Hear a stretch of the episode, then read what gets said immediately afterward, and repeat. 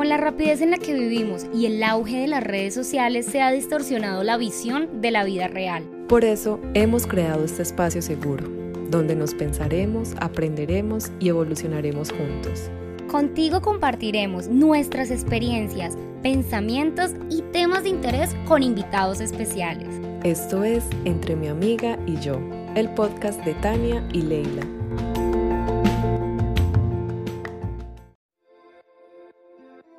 Con la rapidez en la que vivimos y el auge de las redes sociales se ha distorsionado la visión de la vida real. Por eso hemos creado este podcast, un espacio para el cambio, el caos, la contradicción, el estaré muy vieja, ¿qué dirán de mí?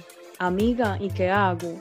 Aquí hablaremos de romance, tragedia, de nuestras locuras y, y alguno que otro tema interesante. Eso sí, lo que nunca van a faltar son las risas. Nosotras somos Tania y Leila y esto es Entre mi amiga y yo. Bienvenidos.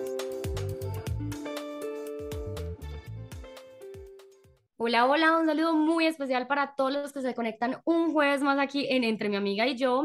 Hoy les tenemos un tema sin tema. Vamos a, a tener dos invitadas muy especiales. Ellas también hacen un podcast, entonces vamos a hablar como por qué podcast, eh, cómo llegamos a esto y un poquito de chismecito por ahí. Entonces, nada, bienvenidos a un jueves más.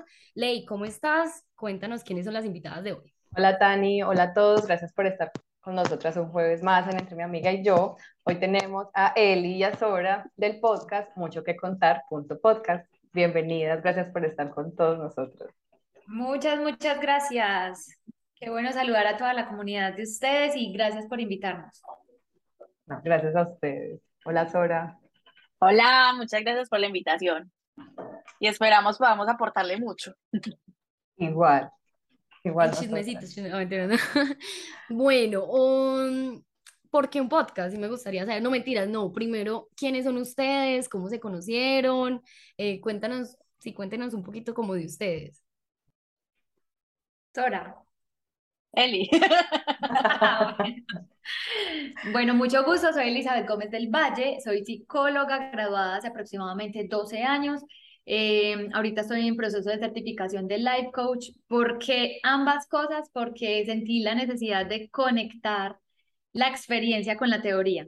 Eh, realmente amo trabajar con los seres humanos, para los seres humanos, y es el tema que más me apasiona. Durante mucha, mucho tiempo estuve como eh, intentando conectar nuevamente con la psicología porque después de graduarme en la universidad, pude trabajar con varias cositas de psicología, trabajé en varias empresas y terminé trabajando como azafata Y mucha gente me pregunta como que, venga, pero como una psicóloga termina siendo azafata. Y realmente durante mucho tiempo pensé que me había equivocado tomando esta decisión porque yo dije, me alejé de lo que me apasiona.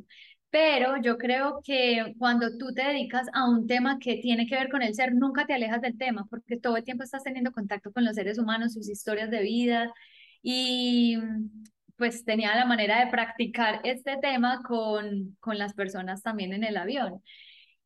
Después de que salí de allí, de Avianca, eh, terminé en Estados Unidos viviendo y me conecté con otra vez ese proyecto de yo quiero volver a reconectar con mi pasión, que es la psicología, el life coach, pero no fue así como que, ay, sí, magia, voy a volver a conectar, no. Tuve que pasar por el dolor, me sentí sola, me sentí como, pucha, ¿qué estoy haciendo con mi vida? ¿Para dónde voy? Me sentí perdida y como que volver a reconectar con ese proyecto de vida como Dios mío, o sea, ¿tú qué quieres para mí? Por favor, necesito que me lo mandes nítido, clarísimo. No quiero ser más una guerrera.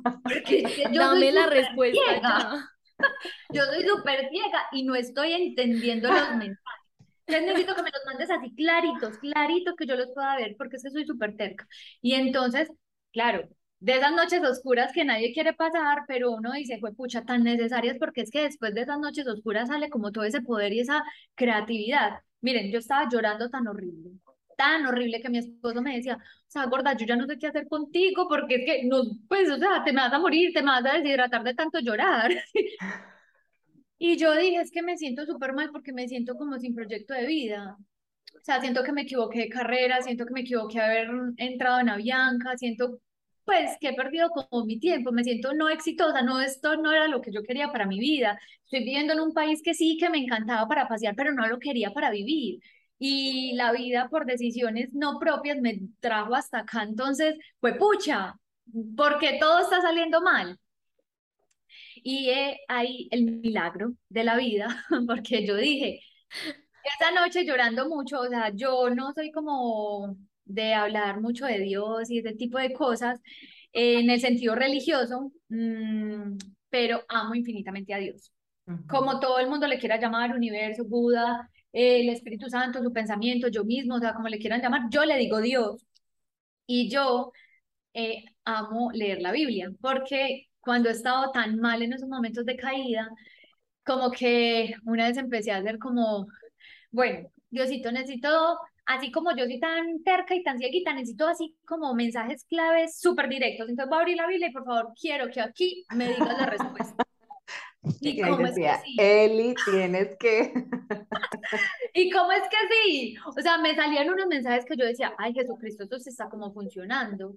Entonces, por fin, por fin descubrí cómo entender los mensajes. Literal, pues nada, o sea, yo entendí que había que abrir la mente y el corazón para entender el mensaje. Y en esa noche tan oscura que yo tuve, pero es que ustedes no se imaginan, literal me sentía como en el hoyo mal llorando, yo decía, perdí mi vida. O sea, fue pucha, ya, ¿para qué vivo? O sea, si tengo, pues ya, ya me equivoqué todas las decisiones, no he hecho nada de lo que quiero, ya. Y abrí la Biblia, yo le dije, bueno, hace mucho no la abro, pero vamos a intentarlo a la ruleta rusa con la Biblia, plin, a ver dónde me cayó. Y había un versículo que decía, yo te traje a este mundo para darte vida y no cualquier vida, vida en abundancia.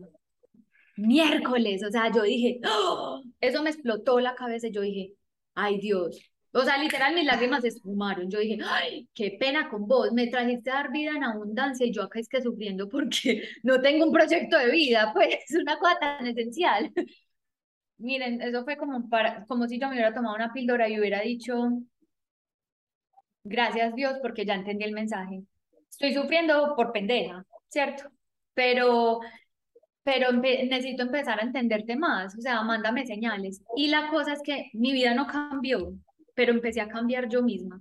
Yo dije, bueno, Elisa, a ver, conecta con eso que tanto te apasiona. Y así conecté nuevamente con la psicología y entendí que no me había equivocado en ninguna de mis decisiones, porque es que entendí que todos los procesos son demasiado perfectos, que la vida es demasiado perfecta y que todo llega en el momento y en el lugar perfecto. Yo le decía a Sora, porque es que Sora me hace terapia a mí, yo le hago terapia a ella y viceversa. Entonces yo le decía a Sora y yo, Sora, ¿será que me estoy equivocando? Ella me decía, confíe en su intuición y confíe en Dios, que el universo le está diciendo que confíe y usted sigue queriendo controlar la situación. Suelte y confíe. Y yo, pero es que cómo es soltar y confiar, porque es que yo no sé soltar. O sea, ¿dónde le enseñan a uno ese manual de soltar? ¿Dónde, ¿Dónde lo veo? Necesito como un guía o un manual donde le den a uno instrucciones de vida, porque la verdad es que no los encuentro. Y entonces, dicho y hecho, hicimos un match ahí, Sora y yo, y empezamos como, listo, venga, si nadie nos levanta, levantémonos nosotras mismas. Y ahí fue cuando empecé a conectar con Sora y yo le dije, ve Sora, se me está como metiendo las ganas de empezar a hacer algo como más loco como empezar a hacer como lo que me gusta a mí, como empezar a darle como fuego a eso que, que me está ahí como diciendo, venga para acá. Entonces, ¿cómo conecté con nuevamente la psicología? Después de ese dolor, yo empecé a, pensar qué es lo que le gusta a Lisa. Y ahí empezó, eh, creo yo que uno de los pasos de amor propio, como pare, piense y proceda, como nos decían a nosotras en el trabajo, pare, piense y proceda, o sea, paro, ¿Qué está pasando? ¿Dónde estoy? Piensen, bueno, a ver, ¿para dónde voy? Y procedan, bueno, pongámosle acción, movimiento. Entonces, en ese pare, piensa y proceda, yo dije, Elisa, me pregunté a mí misma, Elisa, ¿qué queremos? En serio, ¿a dónde vos quieres llegar? ¿Qué es lo que te apasiona? Y empecé a intentar mil cosas. Durante toda mi vida he intentado muchísimos emprendimientos, muchísimos, muchísimos. He emprendido 17 veces con relativo y vivo son 18, sino que yo no la cuento porque para mí relativo y vivo, que es nuestra comunidad en Instagram, para mí Relativo y Vivo es ya mi proyecto de vida forever, ¿cierto? Pero 17 emprendimientos es demasiado. Y he trabajado en siete empresas diferentes. O sea, aparte de los 17 emprendimientos, siete empresas. Yo, te, yo digo que uno tiene que tener un callo muy bravo para uno soportar 17 emprendimientos. O sea, y la gente me decía, ¿en serio vas a volver a emprender? Pues, y yo les decía, sí, voy a volver a emprender con la misma fuerza, con la misma motivación y con el mismo empuje. La 18 pero, pero, pero así son las cosas, o sea, uno tiene que seguir intentándolo, haciéndolo, no, no todo sale la primera y eso también es bonito, mira que no te rendiste y le dice y le dice y ahorita ya te sientes como listo, esto fue, esto me gusta, esto me llena. Pero ¿sabes cuál es la diferencia? Emprender por la pasión y por lo que realmente hay en tu corazón, por lo que realmente tú dices, esto me encanta. Y no emprender por la necesidad de ay, bueno, esto a la gente le está funcionando, entonces a este le está funcionando vender ropa, entonces venga, vendamos ropa. No, a este le está funcionando la comida, no, venga, vendamos comida. No, sino como, a ver, espérate, mi vida es diferente a la de los demás y todos tenemos una historia de vida diferente. ¿Qué es lo que a mí en el corazón me está apasionando? Entonces yo le dije a Sora, Sora, mira, vos tenés un don que es una nota, o sea, eso es pro en cualquier parte, aquí en la Conchinchina. Porque, bueno, yo le voy haciendo la introducción ahí a media Sora. Sora es una tesa para leer las energías de la gente. O sea, es una tesa, tesa, tesa y es retesa, ¿cierto? Y yo soy más buena como para lo racional, la teoría y ensayo y error, entonces de la experiencia he aprendido. Y entonces yo le dije, mira, tenemos como herramientas, juntémonos a ver qué sale. Y ella me dijo, pues listo, va para eso. me paró las cañas, como decimos en Colombia, me paró las cañas. Entonces, así nació Relativo y Vivo. Sora María. Pero una pregunta, espérate, Sora, qué pena te, qué pena. Pero Relativo y Vivo no es el podcast, Relativo y Vivo es una comunidad que tienen en donde. Sí. Nosotras creamos Relativo y Vivo, Facebook? una comunidad de Instagram y en Facebook también estamos. en Facebook. En Facebook, en Instagram, en Twitter, en TikTok. Ok. En todas partes realmente. Y eso Pero estamos es creando una comunidad. Ok, y eso es aparte del podcast. Sí. O es, o sea, aparte. No. Ah, vale, ok. O sea, hace parte de la misma comunidad, sino que le cambiamos el nombre como al podcast, para no llamarlo relativo y vivo, sino como más dinámico, mucho que contar. Vale, Exactamente. Mucho que contar es el hijo de relativo y vivo, sino que es que relativo y vivo es como el núcleo de donde salen varias cositas que estamos haciendo. Por ejemplo, nosotras hacemos sesiones personalizadas, pues como terapéuticas, y juntamos el tema fuerte de Sora, que son las energías, con todo lo de psicología, coaching y, bueno, la parte más teórica. Entonces, relativo y vivo es como el núcleo y de ahí salen varias cositas muy interesantes que uno de esos hijitos es mucho que contar, que es nuestro podcast. relativo vivo es la casa matriz, digámoslo así. Ok. Y ahora, Sora, cuéntanos quién eres tú. Yo, a diferencia de él, y yo soy ingeniera financiera, tengo especialización en finanzas. todo lo contrario a todo lo que tiene que ver con el tema de ser, pero era muy paradójico porque a mí siempre me ha encantado ese tema.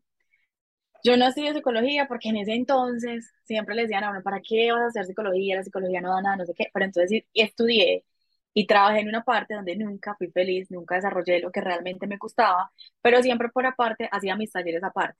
Pues, o sea, nada que ver con temas de finanzas, sino que, o sea, había un taller de, no sé, de despertar de conciencia, vamos, había un diplomata, cosa. Yo siempre me metí a todos los temas de humanidades, eso siempre me ha encantado. Y de por sí todos mis libros son más de temas de humanidades que relativamente que temas administrativos, de finanzas, ingeniería, nada que ver con eso. También poco los libros más, si los tengo, los tengo por allá archivados. Solo para la universidad. Exacto, o sea, cuando, si de pronto vuelvo a tocar esos temas, ahí están por ahí, empolvaditos. Eh, pero siempre me ha encantado ese tema, me ha, me ha fascinado y era muy, muy irónico porque siempre me ha perseguido, o sea, yo siempre he sido de las personas de que, o sea, trabajaba en una en el sistema financiero y a pesar de que eran pues temas netamente financieros, la gente se me arrimaba a contarme sus temas y yo sin, pues yo sin decirle nada, sin saber que yo tenía, yo no era psicólogo, no era nada, pero mi puesto siempre ha sido como el puestecito de las consultas y era muy chistoso porque siempre me escribían, mira, tenés un espacio para que me escuches y yo como que, ok, pues pero yo no era psicóloga ni nada dejo, dejo en mi agenda, déjame revisar en mi agenda si hay espacio. Sí, o sea, no, no te rías, charlando me tocaba. O sea, charlando me tocaba, y decía, yo no, espérame que es que ya alguien me pidió un espacio, entonces ya después espérame para que, entonces sí me tocaba así, salía de la oficina y era un tema de que, o sea, era, era que salía a escuchar a la gente, o sea, era, y yo no era nada, nada así por el estilo, pero es algo como que nace con uno, o sea, yo creo que eso son cosas que, y uno se vuelve, uno se vuelve sordo, porque uno no se escucha, uno Ujú. asume de que eso es solamente para el psicólogo, y como que la vida te para estaba llevando ahí, te estaba Sí, mostrando todo el tiempo y igual que la Eli. vida, toda la vida me lo mostró. Ujú, toda la Santa Vida me lo mostró, me mostró eh, el hecho de escuchar a la gente, el hecho que la gente acudía a mí para pedirme un consejo, la gente me decía, pero es que me arriesgado no dar un consejo, yo, pero es que yo no doy el consejo, yo doy lo que la persona necesita en el momento. Y tampoco era porque tampoco escuchaba esa parte de las energías, sino yo sentía las cosas, pero yo como que, oh my God, o sea, ¿qué es eso? Esto no es mío, esta emoción es de ella, ¿qué pasa aquí? Entonces me tocó mucho tiempo empezarme a co- autoconocer también en ese tema. Entonces, Em, aprendí también que no era solamente escuchar a la gente, sino también a mí, escuchar mis necesidades, escuchar qué era lo que me estaba queriendo decir la vida y todo lo demás. Por ejemplo, esa palabrita de la del fluir, que a tanta gente le choca, de soltar, suelta y fluya, suelta y fluya, yo la empecé a practicar y me salió perfecta. Yo no me preocupé en ningún momento como, bueno, pues la gente me decía, no, pero es que mira, montón consultorio, no, pero es que mira, hace un blog, no, mira, montón una página. Yo no, todo su debido tiempo, empecé a escucharme, yo, dejémoslo, dejémoslo, y empezó la cosa a fluir, a fluir, a fluir, hasta que llegué pues como donde él, y que ahí fue pues como que se unió pues como la idea de lo de ella y lo mío, entonces, es como, como eso, como aprenderse a escuchar, o sea, no solamente eh, lo que te quiera decir el otro, sino que uno se niega mucho a eso, o sea, uno se niega como a lo que está sintiendo. Yo siempre le digo a la gente, escuche su intuición, porque es que la intuición es demasiado sabia, demasiado. Entonces, es, es no negarse, pero también hay que tener ojo que a veces el ego uno le habla, uno le dice, uno tiene como esas dos vocecitas, como la- cuando le, decían a uno cuando niño, el diablo y el, y el, y el angelito. Entonces uno tiene que ten- estar muy atento a quién va a escuchar. Hay veces que el ego nos lleva a hacer cosas como, ay, sí, aquí liré". En cambio, la, la intuición es como más, más calmadita, más, vamos paso a paso, más tal cosa. Entonces es eso, me dejé otra vez, eh, vuelvo y repito, eh, dejarme por, llevar por la intuición, dejarme llevar por lo que me estaba diciendo el alma, me estaba diciendo el corazón. Y ahí empecé pues como el camino. Dios empezó a hablarme de todas las maneras, me sacó del trabajo que no, nunca me, nunca quise, eh, me empezó a poner personas en el camino y me empezó como a formar en, de otras maneras, eh, me empezó a, a acercarme a otras personas que me empezaron a enseñar más cosas, eh, él y también que con ella estoy haciendo lo de la certificación en todo lo demás.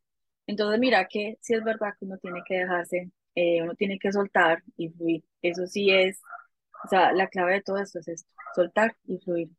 Ah, y escuchar.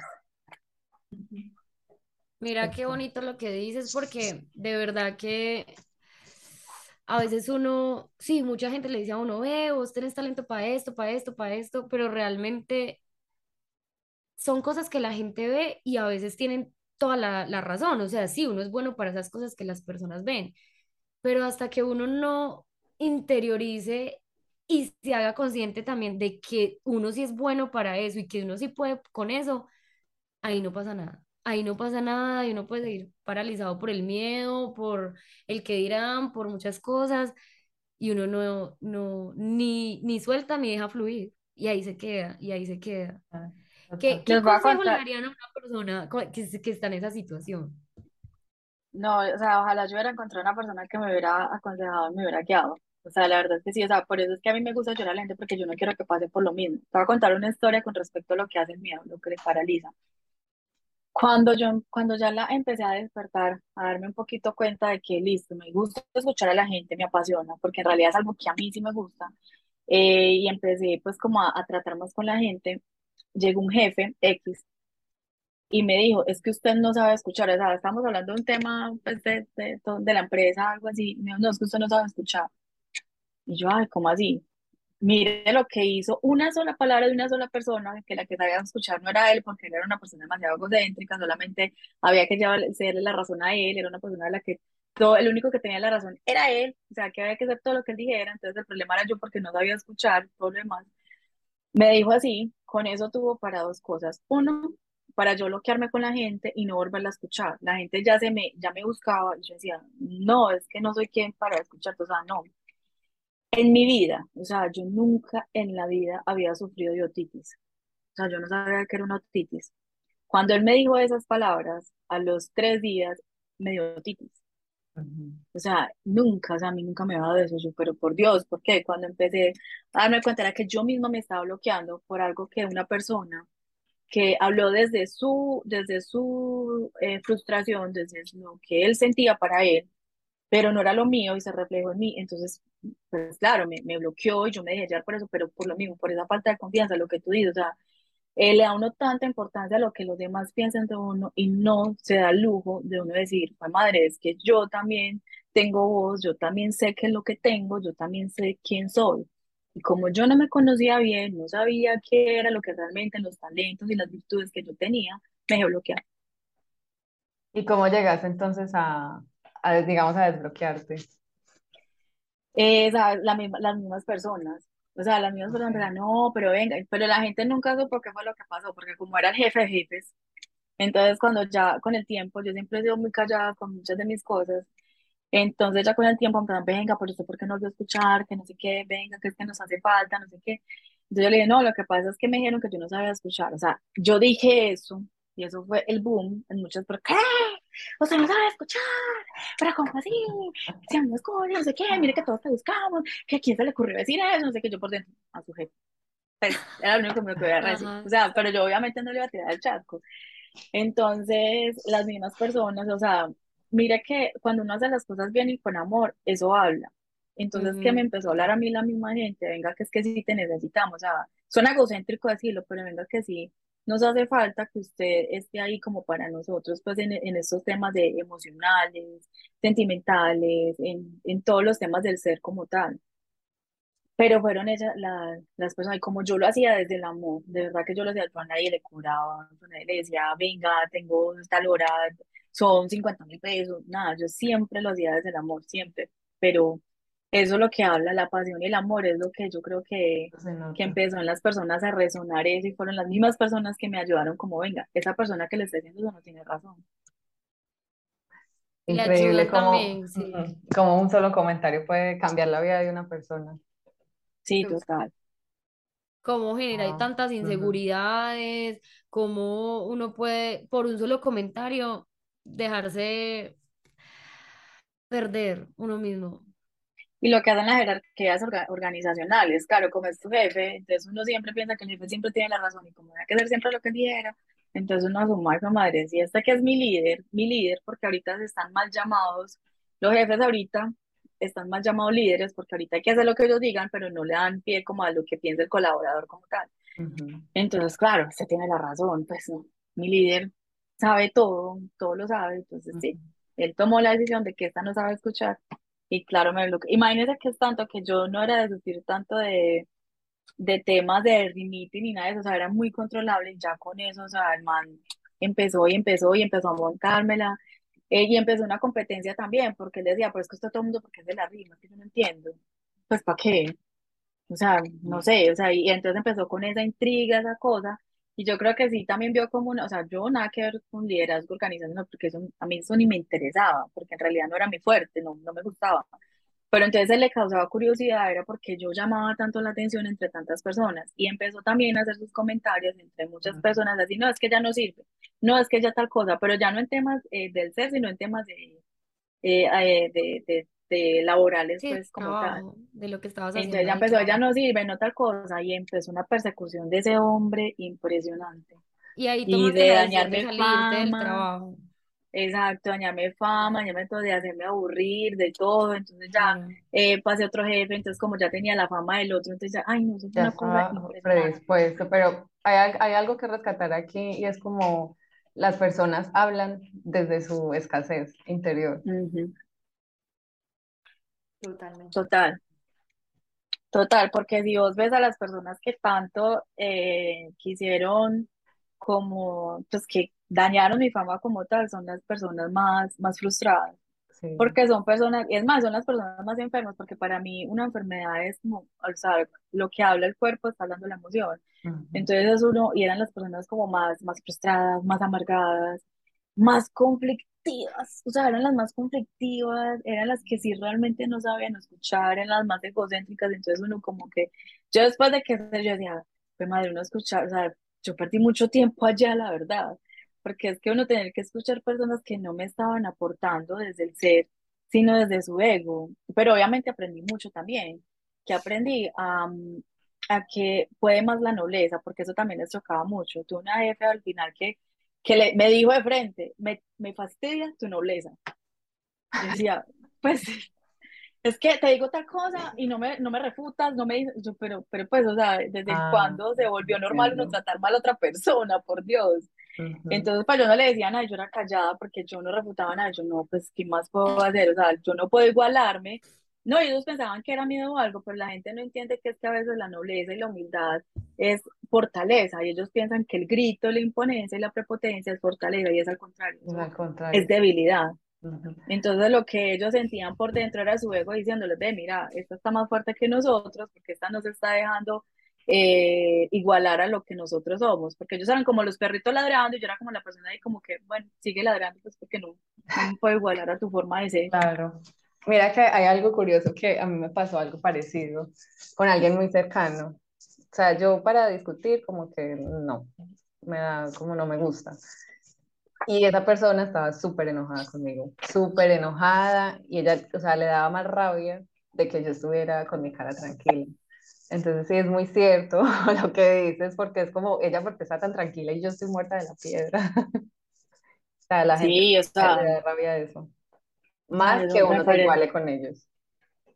Sí, y me da pena porque la gente cree que, que, que eso es fortaleza. No, te grité. No, mira, te callé. No, mira, te pisoteé. No, mira que todo lo que hago para pisotearte y, y, y tú te y no como que no estás perdiendo más porque desafortunadamente todo lo malo que haces hoy, o sea, hoy no lo vas a ver de una, pero téngale miedo al mañana, o sea, de que todo se te va a volver de una u otra forma. Y no solamente de la misma manera, puede ser con tus hijos, puede ser con, con alguien cercano que ames tanto y tengas que pasar por todas las cosas, una enfermedad, o sea, son tantas Ujú. cosas que uno dice, pues ¿para qué desgastarse en hacerle tanto daño a otros si eso se va a volver? Es que wow, eso Y es aparte uno que mismo. la energía que uno gasta enojándose y peleando y Sí, discutiendo, cansa ay, más sí, eso que cualquier otra cosa. Yo pienso que hay, Sí, hay cabida a un tema y es eh, la falta de conciencia de las Mm. personas, que mm, muchas veces hablamos de despertar, despertar de conciencia o despertar espiritual, y la gente cuando uno dice despertar espiritual se en película y piensa ya como, "Ah, no, la religión, y son dos temas totalmente diferentes, la religión y la espiritualidad son totalmente independientes. Y mm, ese despertar espiritual o ese despertar de conciencia no nos llega a todos, o sea, hay unos que, o sea, realmente lo ideal sería que todos lo tuviéramos, pero no todos llegan a tener ese despertar de conciencia. ¿Y qué es ese despertar de conciencia? Es simplemente como entender que en esta vida tenemos un propósito más allá de vivir una vida física, o sea, es que al fin y al cabo somos un ser energético viviendo una experiencia física.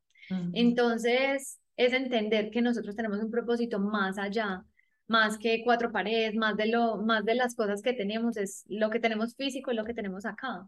Y ese despertar de conciencia, por lo general, llega después de estas caídas, caerse y levantarse, caerse y levantarse, o sea, esa resiliencia que se va formando, eso es lo que va generando esa, ese despertar de conciencia. Que hay algunos que se quieren quedar así, pero yo te hago una pregunta.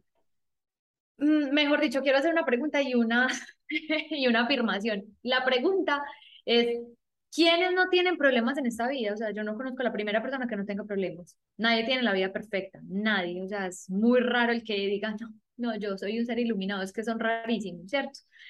Y la afirmación que tengo es, cuando uno encuentra esos problemas, tan importante hacer terapia.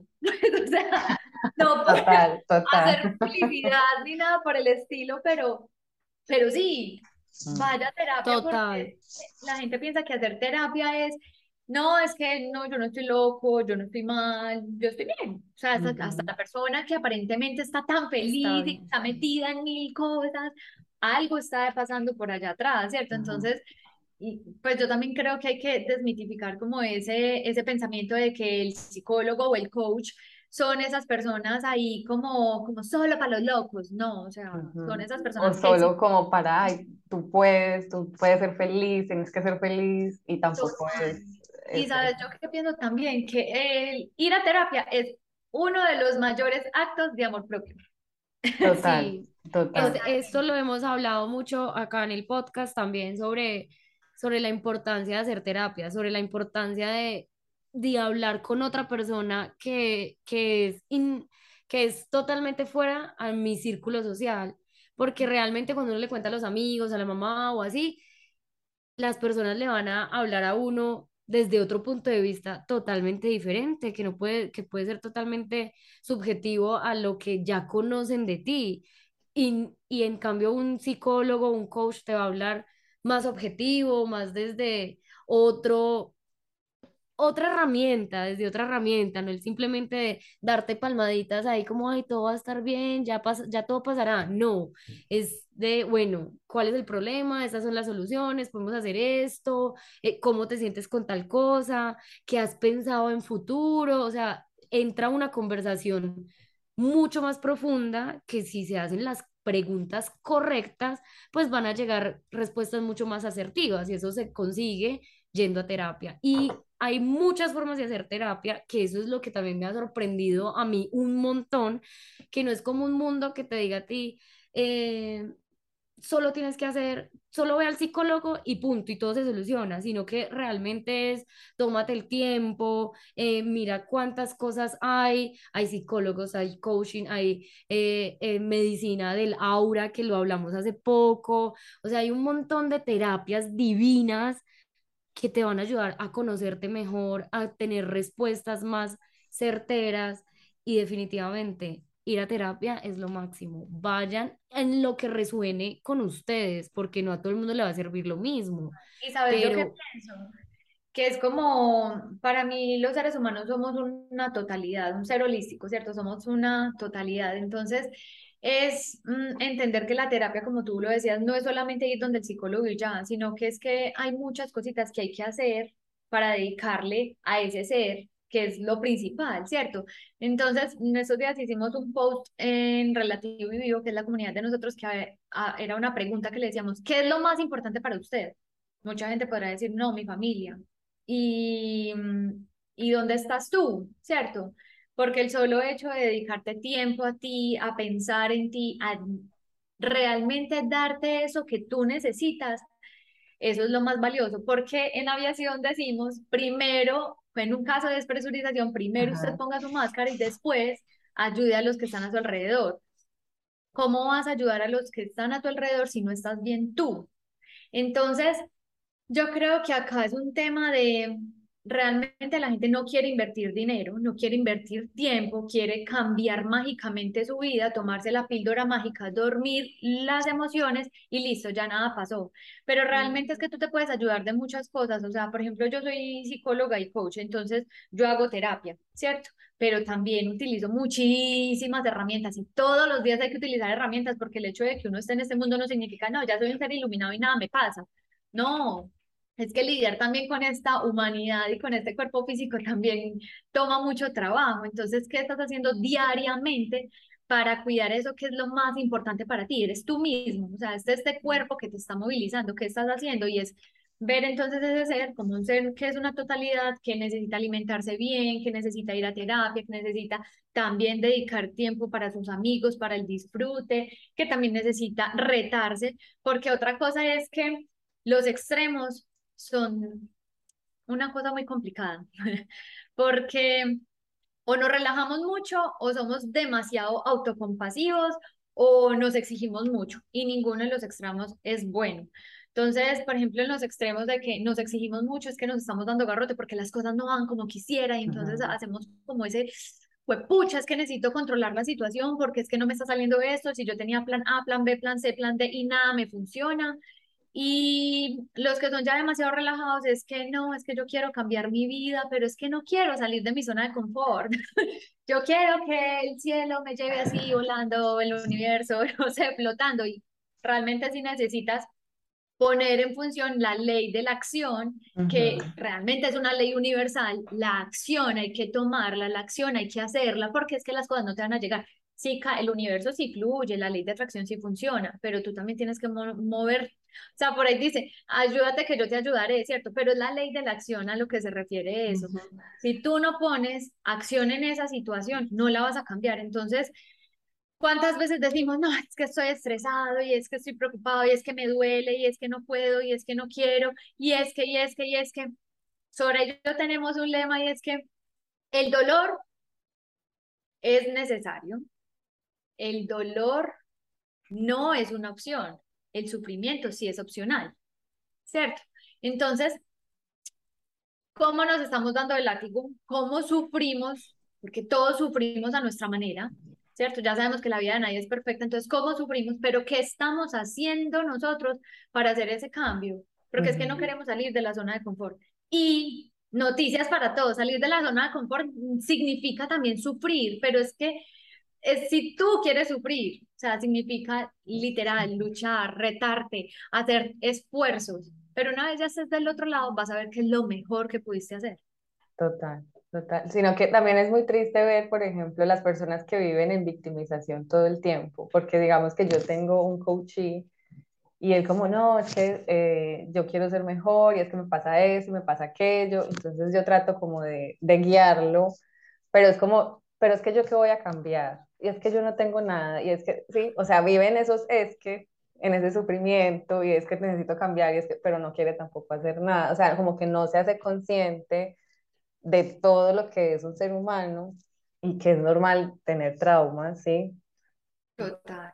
Pero gracias a Dios, él es un coachee que está en proceso, que eso significa que al menos está haciendo algo por él. Dime tú, los que simplemente dicen, no, no, yo no hago nada, yo no hago terapia, yo no hago, eh, yo no hago nada porque es que yo no estoy mal, yo estoy bien, o sea, peor aún. Ojalá todos pudiéramos ir a terapia. Y si no es a terapia, entonces, porque es que precisamente no tienes que hacer terapia, tú puedes hacer el proceso solo, ¿cierto? Pero haga algo, o sea, leyendo, escuchando podcast. Mira, cuando yo no quería hacer terapia, yo era feliz escuchando podcast. Los podcasts son una terapia maravillosa, en serio. O sea, Impresionante. Yo decía, el último podcast de nosotras es sobre las relaciones tóxicas y hablábamos sobre que tú eres el promedio de las cinco personas que te rodean, ¿cierto? Pero, pero no solamente es a los amigos que te rodean, porque la gente dice, ah, bueno, uno, dos, tres, cuatro, cinco, listo, entonces yo soy como el promedio de esos. No, tú eres el promedio de las cinco cosas que más ocupan tu mente. Lo que estás leyendo, el, el contenido que estás consumiendo, eso también influye, los podcasts que escuchas. Entonces, si tú ves televisión, por ejemplo, agresiva todo el tiempo, los papás que les gusta ver lucha libre delante de los niños, y eso está consumiendo también el cerebro de tus hijos, el cerebro tuyo, ¿cierto? Entonces, ¿qué contenido le estamos dando a este? Que realmente ese es uno de los más importantes, de, de los músculos más importantes de, de todo el ser, ¿cierto? Y, mm, y definitivamente hay que hacer algo. Hay que empezar tomando decisiones y poniendo en función. Pero ¿sabes qué es lo más teso? Lo más teso. No es llegar a la meta, sino el proceso. El proceso. Pero es que para mí la meta es el proceso. Qué berraco, porque es que uno con el proceso es que aprende. Total. total. Sí, quiere aprender, ¿no? Y otra cosa en la que él y yo también nos hemos enfocado mucho es en la honestidad. La honestidad en qué sentido, sino que ahorita no sé si han dado cuenta, como ahorita lo que están mencionando ustedes, hay terapias de todo. Y es muy chévere porque hay más opciones para uno sanar. Entonces, que está la parte de los libros, la persona que enseña a hacer mandalas, bueno, y todo lo demás. Pero yo ahora la, honestidad es en el contenido, en lo que realmente hacen, porque ahorita este tema también se está volviendo muy comercial. O sea, ustedes no se han dado cuenta que ahorita, o sea, es como si vendieran, no sé, eh, eh, la pastilla mágica, como la pastilla de algazar. Sí, total, venden, venden la solución a todos tus problemas. Ven acá que aquí tienes la solución a todos tus problemas, esto es mágico y nada más alejado de la... entonces, el, el, también lo que tratamos, no tratamos, no, o sea, lo que sí es fundamental, como la ley de él y la mía, es honestidad. O sea, nosotros acá no estamos vendiendo humo, nosotros acá no estamos vendiendo nada, por decir, lo que realmente nos, nos importa es la persona, porque ya hemos pasado por esos procesos, ya sabemos qué se siente, ya sabemos qué es estar así, abajo, abajo, abajo, entonces lo que queremos es que venga, sin egoísmo y sin nada, es que queremos que todos estén a la par con nosotros. Entonces, como, como desde la honestidad y desde, desde ese amor por lo que realmente se está haciendo y por ese, ese servicio a lo que vinimos todos a este mundo, porque todos vinimos para servir, porque quien no, no vino para servir no sirve para vivir. Entonces, eso también es fundamental en el trabajo que hacemos él y yo a diario. Ay, tan lindo. Qué bonito, sí, porque realmente eso también me he dado cuenta yo que se volvió como un boom, una moda, ya todo el mundo es coaching, ya todo el mundo habla de estos temas, ya todo el mundo tiene la solución a tus problemas y, y pues que realmente no es así porque obviamente hay, hay un proceso duro, hay, o sea, no es solo felicidad, no es como que voy a terapia y todo va a ser perfecto mañana, no, o sea, antes salen muchas cosas turbias, oscuras que uno tiene guardados, y no solamente de uno propio como ser humano, sino los antepasados, toda la familia, todas las creencias, tantas cosas que lo componen a uno como un ser humano. Y, y no es así de fácil, es un proceso y que nadie puede salvarnos, o sea, nadie va a salvarnos a nosotros mismos, a nosotros mismos. Y que así tengas tú el mejor coach del mundo, el mejor terapeuta, el mejor todo. Si tú no haces tu trabajo, si tú no pones de tu parte, baila, ahí no hay nada. O sea, ahí no vas a salir de ahí, nadie va a venir a solucionarte absolutamente nada. Y es de, valen es de valientes, es de valientes hacer este proceso, es de valientes acercarse a, a terapias, es de valientes ir a, no sé, cualquier herramienta que ustedes usen para mejorar y mejorar en realidad, no solamente de dientes para afuera decir, ay, no, mira que soy mejor y todo, sino también ser bien, ¿cómo se dirá eso? Hacer un autoanálisis para uno decir, bueno, mejoré en esto, pero sé que me falta en esto y, y realmente tomarte esto como, como a lo que vinimos. Es que es el trabajo más importante que tenemos. Sanarnos, ser mejores seres humanos. O sea, creo que si uno ya vive con ese pensamiento y con esa conciencia, pues ya es más fácil o sea, listo, ya no puedo ir a terapia, pero ya me autocoacheo, ya sé que, que aquí escribo todos los días cómo me siento, qué pienso, qué pensamiento fue el más recurrente de hoy y por qué.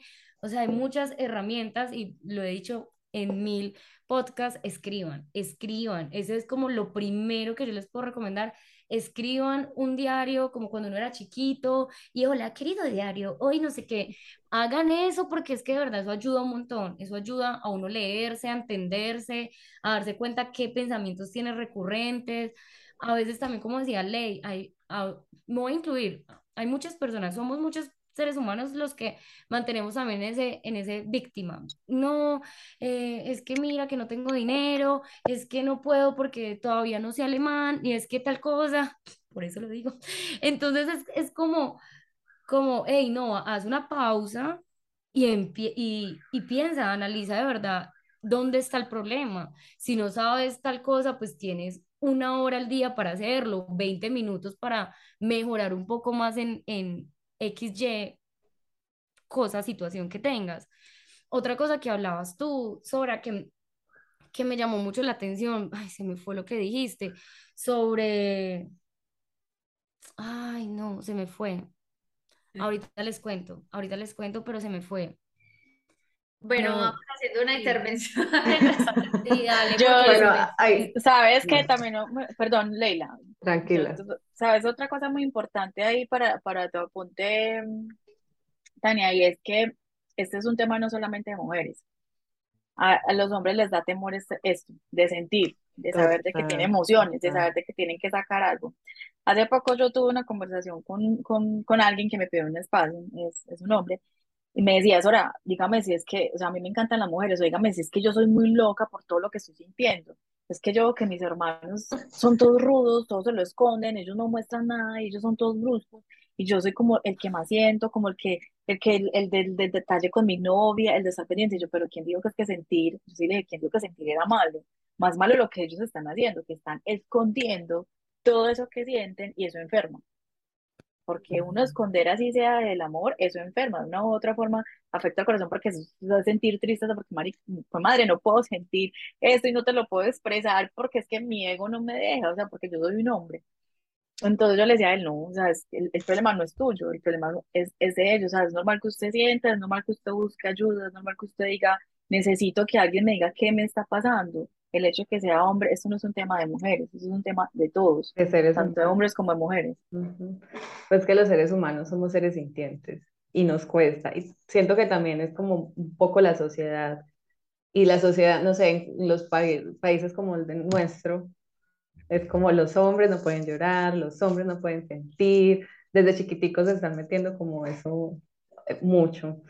Y otra cosa que iba a decir que eh, lo mencionaba Tani, es como si nosotros mismos no nos conocemos, entonces como que vamos a estar perdidos todo el tiempo porque nosotros vamos a tener que vivir con nosotros mismos toda la vida. Ya me acordé, ya me Toda acordé, gracias Ley, gracias Ley por lo que dijiste, que hablaste sobre de la honestidad y la honestidad tan importante que tiene que tener también uno mismo con uno mismo, porque yo en todo esto, en este proceso que, que llevo, también me he dado cuenta de las mentiras que me hablo a mí misma, o sea, como el, el, ay no, ya todo, ya hice esta terapia o ya hice esto o ya estudié tal cosa y entonces ya soy, no, pues la divina, la elevada y después es como lo, lo más equivocado del mundo, bájate de la nube y vuelve y trabaja, ¿sabes? Como que a veces uno se deja llevar también por, por ese personaje que empieza uno a crear, porque al fin y al cabo uno empieza a identificarse, aunque uno no quiera, con lo nuevo que está aprendiendo. Y eso también hay que aprender uno a, a, a, a darse cuenta y decir, oye, para, porque ya me monté en el, en el, en el personaje de que soy coach o que hago esto y me estoy olvidando de mis problemas o, o de que yo también tengo que bajarle tres rayas a esto, ¿sabes? Como que esa, esa honestidad, no tanto para, obvio también para vender y para, para ser coach y todo, pero también hacia uno mismo, hacia el yo, ¿cómo estoy? Gracias. Eso me, me, me, me recuerdas algo también. Me- mm, X personas, conozco a alguien que se mantiene de retiro en retiro. A mí me encanta, me parece muy bonito los retiros, pues de, de alguien honesto, hablemos de la honestidad, de alguien que lo haga honestamente, que lo haga ra- verdaderamente como debe ser, me parece muy bacano, o sea, si se pueden dar la oportunidad, muy chévere. Pero ¿cuál es el problema de, mu- la, no digo de todas, sino la mayoría de las personas cuando ven un retiro, que cuando ya vuelven a la realidad, de que ya no están en el mar o no están en contacto con la naturaleza, eso, ya tienen que otra vez tener ese contacto con otro ser humano, pues ya aquí en su realidad se chocan y son como, ay, empiezan con esa cosa de, tengo que controlar mis chakras, tengo que, o sea, el verdadero retiro uno lo vive es en, en la interacción con las otras personas. O sea, para mí ese es realmente el desafío de saber cómo voy a yo tolerar a la otra persona, cómo puedo yo tener compasión conmigo mismo, cómo puedo tener compasión con el otro, cómo puedo tolerar, tolerarme a mí y tolerar mi entorno. Ujú. O sea, ese es, ese para mí también es un factor importante en, en las personas cuando se dedican tanto a la espiritualidad, pero, pero a, a escapar de la realidad, porque para mí ya eso, eso es ah, pues, a modo personal, no, hay nada científico, pues nada, y me parece que eso es, en, en en esas personas que se vuelven muy repetitivos los retiros, como esa evasión de su realidad y de sus emociones. Y es que yo siento que ahí está la verdadera maestría. O sea, uno puede leer mil libros, puede ir a la universidad, puede hacer diez mil cursos, pero todo lo que tú aprendas está ahí, lo que la vida te ponga. O sea, en las personas que a uno no le Ponerlo en gustan, en las práctica. situaciones que, Mm. que pues que no. Porque obviamente uno aprende, pero no nada es así como, ay, todo tan rosadito, tan bonito. Con lo que decías, ejemplo, con lo que decías ahora ahorita, justamente una vez lo estábamos hablando, que ahorita ya están vendiendo todos los retiros a Bali, a India, a, a la Sí, sí, Conchinchina. sí. Y Mientras más lejos y más play y más espiritual, más caro, mejor. Ujú. Entonces, están súper chéveres, esos retiros son una nota, súper chéveres y yo no estoy en contra de ellos, de hecho me parecen un- una nota, pero es importante entender primero con quién lo vas a hacer, que realmente sea una persona que tenga como responsabilidad social con el otro, de que esté haciendo no por el dinero de voy a hacer un viaje, sino también como realmente me importa el otro. ¿Cierto? Uno, eso. Dos, eh, entonces, ¿dónde están las personas que no tienen el dinero para viajar a Bali? Entonces, no hay remedio para ellas, de malas, váyanse al olvido porque no tienen dinerito para ir a Bali, entonces usted no puede conectar con usted mismo, no hay despertar de conciencia, ni ninguna despertar de espiritualidad, ni nada de esas cosas para usted. No. Y no, o sea, realmente lo que decía sobre el despertar espiritual empieza en casa, con uno mismo, con las personas que están más cercanas a uno, de verdad como lo que hablamos ahorita del victimismo, entonces es el solo hecho de tú dejarte empadar por lo que dijo el otro ya te estás victimizando o porque el universo no te dio lo que no te no querías, entonces ya te estás victimizando, ¿cierto? Pero yo creo que la vida se trata también todo el tiempo de estar en el aquí en el ahora que tanto lo decimos, ¿cierto? Eh, el maravilloso mindfulness, que todo el tiempo estar en el aquí y en el ahora y todo el tiempo estar tratando de ser consciente, venga, yo porque estoy pensando eso, Elisa, ojo, alerta, no pienses por allá, vámonos vez por este camino y redireccionemos nuestra mente, ¿cierto? Porque nos pasa todo el tiempo, como, ay, no, el vecino compró la casa de tus sueños y uno, ¡ay! Y luego como que, no, espera, espera, espera. sabe qué hizo para conseguir la casa? Sí, volvamos a nuestro centro, Maravilloso, Dios te la bendiga, maravilloso, qué rico que compraste la casa de tus sueños, algún día la voy a tener, yo sé que sí, pero me alegro por ti, porque es que ahí ese tema de la envidia también está ahí como... Total, total. Sí, pero igual siento, o sea, siento que, que sí, Eli tienes eh, mucho, mucha razón, pero también, como lo decías anteriormente, somos seres humanos y está la espiritualidad y está este mundo terrenal donde tenemos que convivir y donde pues estamos todos y no podemos negar que existe la envidia, que existe la rabia, que todas esas emociones están ahí. Entonces, yo, o sea, no es como invalidarlas y decir, ay, no, no, no, no, no, no, no tengo envidia, te deseo lo mejor, sino realmente, pucha, tengo envidia. Tengo una envidia ni la hijo, ¿qué voy a hacer? Porque la estoy sintiendo. O sea, y es como que, que ajá, reconocerla y decir, bueno, ¿Por qué? Si él lo consiguió, yo obviamente también puedo. Tengo las mismas dos manos, los mismos dos pies, los mismos ojos, que, y si no los tengo, y si no tengo un pie, pero tengo la capacidad de hacerlo. Sí, entonces como que realmente es decir, sí, me dio rabia tal cosa, porque eso también hay, siento que la gente cuando escucha, ay, no, yo soy coach o yo soy eh, ayuda al despertar espiritual, creen que uno ya después es iluminado y no se pone bravo y entonces no pelea y entonces ya no, si a él le parece una injusticia, entonces ya no dice nada porque es el despertar espiritual. No, o sea, siento que tampoco uno puede llegar a invalidar sus propios sentimientos porque no, es que ya desperté, entonces ¿para qué va a alegar? No, entonces ya desperté, entonces todo está, no, siento que ahorita que estábamos hablando tú, Sora, sobre lo de yo no digo nada porque entonces me bajo al nivel de la otra persona. Siento que sí, uno tiene que, pues no, no, no hay de una responder, ah, ¿qué le pasa? Pum, y no, pero sí cuando se pasan y, y uno siente como, venga, esto, esto no me gustó, decir, venga, disculpe, lo que usted dijo no me parece, o sea, lo, en la mejor posición que usted lo pueda decir, pero sí hay que decir las cosas porque eso también te enferma porque te estás guardando las cosas, porque entonces no, no lo habla, entonces te va a empezar a doler la garganta, te va a empezar... Entonces sí creo que debe, debe de existir un equilibrio entre los dos mundos, porque sí o sí, si ya no nos, iluminamos, entonces ya no estaríamos en este mundo. Pero, ahí, por ejemplo, el, en, en, ese ejemplo del, del enojo, o sea, no es que uno no pueda decir las cosas, antes uno las, las tiene que decir, pero no en ese momento porque el enojo no permite escuchar eh, conscientemente, el enojo, o sea, el enojo es una emoción necesaria, claramente como todas, pero no nos va a permitir ni escuchar ni recibir las cosas de buena manera. Entonces es mejor uno en el momento correcto.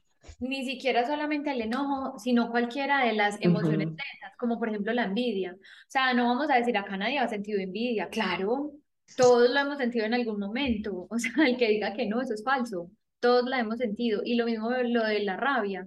Pero yo creo que ahí está la personalidad de cada uno y cómo cada uno hace para manejarlo. O sea, cómo yo desde las herramientas que tengo puedo hacer para llevar esta situación la mejor, de la mejor manera, ¿cierto? Entonces, bueno, mi rabia, listo, la reconozco. Hay personas que tienen que decir las cosas, hay otras que preferimos quedarnos callados. Por ejemplo, yo dependo. hay personas con las que yo digo, ah, no voy a perder mi tiempo discutiendo porque definitivamente no. Sé que la persona no está en el momento de conciencia de que nos entendamos en la misma sintonía y eso va a terminar muy mal. Entonces prefiero quedarme callada y listo. Llegará el momento en el que podamos de pronto hablarlo y si no se pudo hablar, pues bueno, cada quien tomará su decisión, pero cada uno se hace responsable de sí mismo. Y eh, caso contrario, por ejemplo, con el tema de la envidia, es totalmente, o sea, es que no es ni siquiera decir como, mira, entonces este tiene la casa y me, y me molesta y ya, entonces no siento nada, porque es que ahí también vamos a lo del positivismo tóxico, de cuando decimos, sí, super fuerza, yo puedo. Pues, o sea, somos las mejores cheerleaders de nuestra vida. Y no, o sea, es primero reconocerlo, analizarlo, y ¿por qué estás sintiendo eso? Lo que tú decías, ¿cierto? Porque lo estás sintiendo, vamos a ver qué podemos hacer. Pero entonces, yo digo que cada quien, dependiendo de su personalidad, de su personalidad, va empezando a encontrar como el feeling con esas herramientas que le van sirviendo más. Entonces, por ejemplo, yo cuando tengo mucha rabia, yo escribo, ¿cierto? Escribo, organizo mis ideas y, por ejemplo, cuando hay gente que lo que decía, no quiero hablarlo, pues no lo hablo. Cuando hay personas con las que lo quiero hablar porque realmente quiero hablarlo y necesito organizar las cosas, escribo, me desahogo y empiezo a decir tan, tan, tan, tan, tan, sin censura. Sin censura, sin censura. Ya después lo leo y ya digo, ay Jesucristo, listo. me iba como pasando, pero bueno, ya entonces organicé, hablemoslo, porque ya soy una persona más feliz y ya organicé mis ideas y uf, porque ya como que neutralicé, cambié, bajé un poquito la densidad de esa emoción tan alta que estaba tan densa y mm, de eso se tratan las escalas de emociones, cuando estás en esa escala de emoción que está tan densa y cómo puedes empezar a buscar una escala, no subir del enojo de una vez, Ay, estoy feliz, y nada me pasa, no, pero de pronto en la escala de emociones, cómo puedes ir subiendo como ese termómetro para ya irte sintiendo un poquito, un poquito mejor, un poquito, porque también está mal el querer pasar de aquí a aquí. O sea, eso no está bien. Tienes que ir haciendo como ese proceso de subir tu termómetro. Sí, sí, sí. y aprenderse uno a conocer. O sea, si yo sé de pronto que con rabia voy a acabar con el mundo entero, pues no. O sea, espere un momentico, Leila, piense y luego actúe. Y hay otra cosa que estaban hablando, no sé si fue tan bueno, de la conciencia. Y es como que yo hice, no, no un pacto, pero sí le pedí mucho al universo, como cuando yo tenga esos pensamientos que, que me, o sea, no me dejan como estar como tranquila o que estoy pensando, no sé, mal en una persona, en una situación, o como que me lleno yo misma de rabia con mis pensamientos, mándame una señal. y a veces hasta me he mordido la lengua yo sola, o sea, caminando en la calle, ¡pum! Y ahí yo digo, ay Dios, sí, estoy pensando, ¿qué es lo que estoy pensando? Total. Pedir señales como de, de, por favor, necesito saber qué estoy pensando, ser consciente. Cuando tú empiezas a tener esa conexión con el universo o con Dios, el, eh, eh, el universo empieza a manifestarse precioso, o sea, de una manera tan increíble pero es de práctica, es de práctica, es como empezar como, ven, ven, ven, dame y dame, y el universo te da, te da, ¿cierto? Pero es como un equilibrio también con las, con las leyes universales, porque la gente dice, venga, pero es que yo tengo una pregunta, si yo soy tan buena persona a esta persona, porque le da mejor que a mí? Y yo le digo a la gente, ¿sabe por qué? Porque ahí está incurriendo en una de las leyes universales, y las leyes universales no discriminan, so sorry para usted. Porque es que el, el hecho de que usted esté comparándose con el otro, ahí ya está poniendo en contra la ley de la unidad, que dice el otro es una extensión mía, o sea, así como le deseo el bien al otro, así mismo se va a retribuir a mí. Y si usted está comparándose con el otro porque el otro tiene más que yo, ahí ya, lo lamento, perdedor. No, y hay que tener en cuenta también que nadie en este mundo, o sea, todas las personas que tenemos alrededor, o sea, no es porque sí, o sea, ay, no, aparecen porque sí, nada es por casualidad, absolutamente nada. La persona, la persona hasta que te atiende en el supermercado tampoco es por casualidad que te atendió, algo tiene que enseñarte, o sea, yo, eh, hay una consigna que siempre llevo y es, y es em, en cuestión de humildad, es que todos me enseñan algo, o sea, yo a nadie discrimino en que me va a enseñar ni el, ni el indigente, nadie, o sea, a nadie todos los que se cruzan en mi camino, yo siempre tengo en mi mente que algo me tienen que enseñar. ¿Qué es? No sé, me dejo sorprender, pero siempre intento de que eh, eh, eh, entender de que cada uno tiene una verdad, que sea diferente a la mía, pues eso es muy respetable porque obviamente en, en la diversidad es que está también lo bacano de este crecimiento, digamos, lo personal y espiritual pero sí llevo siempre muy humildemente en que todos algo tienen que enseñarme, todos tienen una verdad, tienen algo bonito que aportar no solamente a mí, sino también al mundo. No todo es malo en este mundo y obviamente en este mundo es dualidad. Como hay luz, hay oscuridad y hay que también entender eso. No todos venimos perfectos, iluminados, pues como para no entender a la otra persona. Total. O Yo buscarla o creo que entre más uno va aprendiendo de uno mismo, más uno puede ser más abierto y aceptar las diferencias de otras personas. Eso me ha pasado mucho también en el podcast. O sea, digamos que tuvimos un podcast con una pareja que hacen viaje y así. Y yo antes como que por, o sea, la desinformación mía, yo decía, ay, no, ¿qué tal yo hacer eso? ¿Qué tal tal cosa? Pero cuando me explicaron, fue como, ay, qué bonito. Entonces también como que ser, entre más uno sepa o más sea consciente, no sé, como que más tiene que ser abierto a recibir las diferencias de las otras personas. Ajá. Así es, uno tiene, o sea, uno no puede subestimar a nadie, o sea, eso sí, o sea, la gente que me conoce en vivo en directo, saben que yo hasta los niños, o sea, a mí los niños tienen demasiado que enseñarme, la que me siento con los niños, me río, me encanta, porque los niños también tienen su verdad, ustedes no han visto que los niños tienen una manera muy, muy bacana, muy genuina de vivir, o sea, pero cuando Sí. son niños, pues, eh, eh, pues que que no tienen pues como esos sufrimientos que ahorita también mucho pues últimamente, pero que son esos niños que usted todavía lo ve jugando en la calle o algo así, que me encanta. Ellos tienen muchas cosas bacanas que enseñarte, o sea, es, es como e- ese, esa, o sea, te enoja, se enojan un ratico, ya un ratico, ya después se les olvidó porque están llorando, o porque se peleó con este, al momentico ya está súper bien con la otra persona, o sea, ellos no entienden todavía ni orgullo ni nada de eso, y eso a mí me encanta, o sea, ojalá no pudiera volver a eso, que todo se le olvide, esos resentimientos, esas emociones negativas de un momento a otro, me encanta también.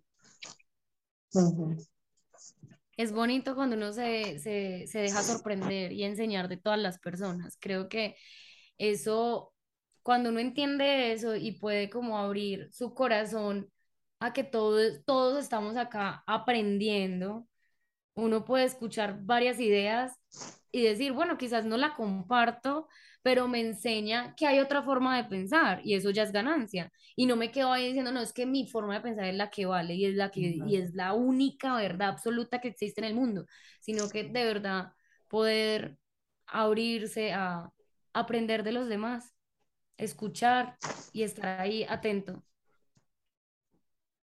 Creo que esa como que es la, la razón principal de nuestros podcasts, ¿no?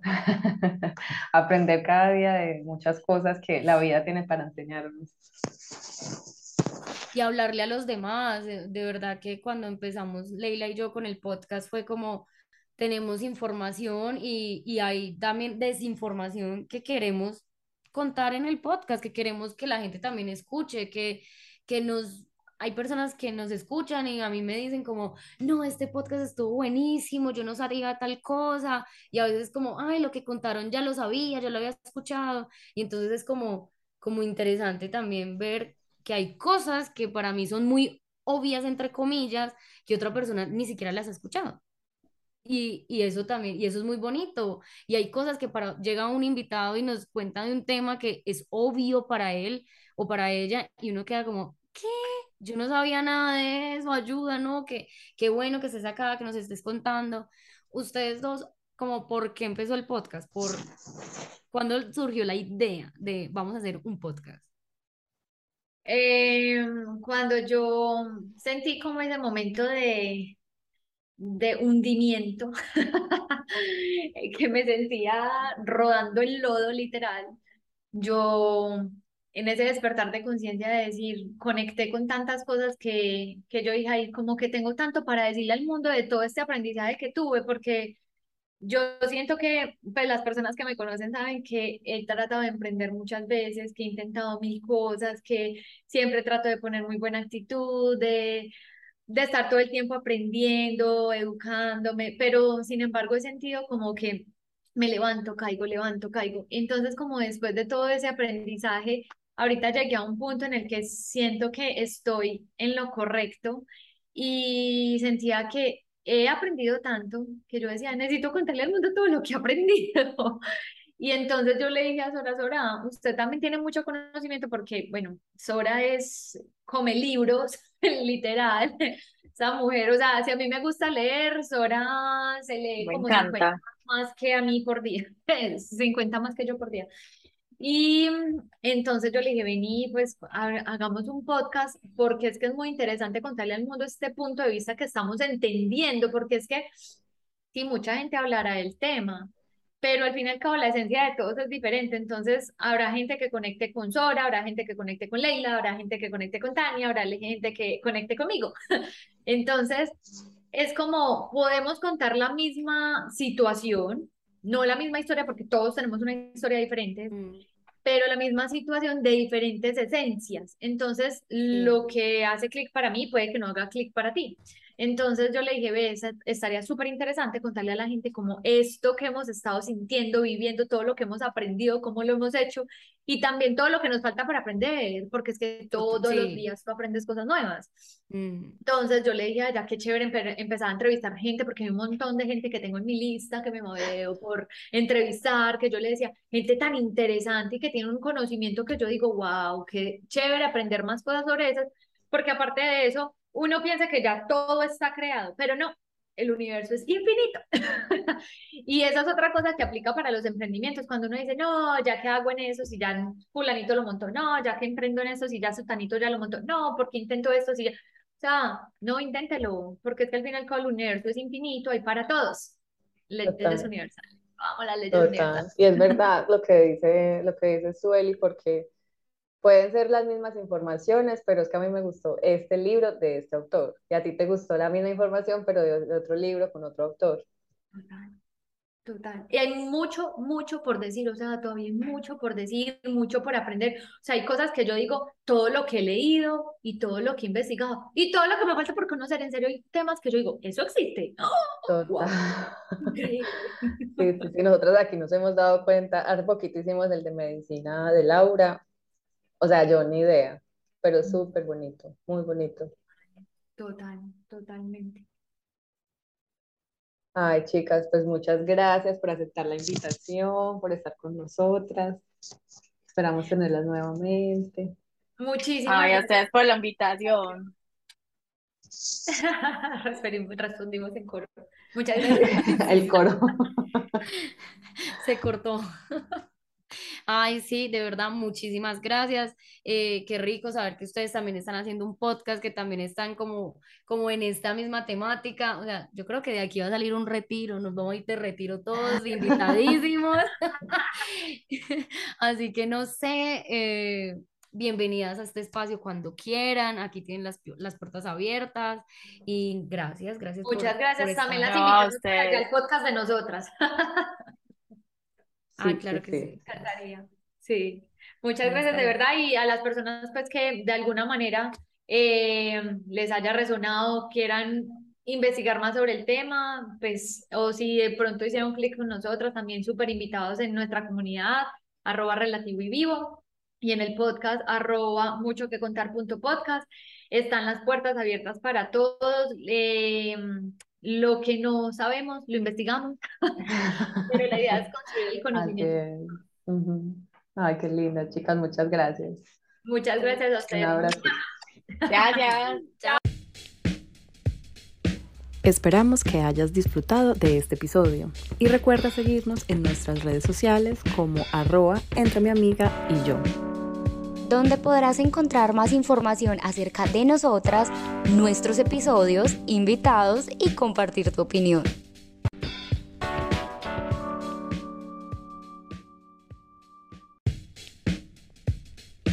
Esperamos que hayas disfrutado de este episodio y recuerda seguirnos en nuestras redes sociales como arroba entre mi amiga y yo. Donde podrás encontrar más información acerca de nosotras, nuestros episodios, invitados y compartir tu opinión.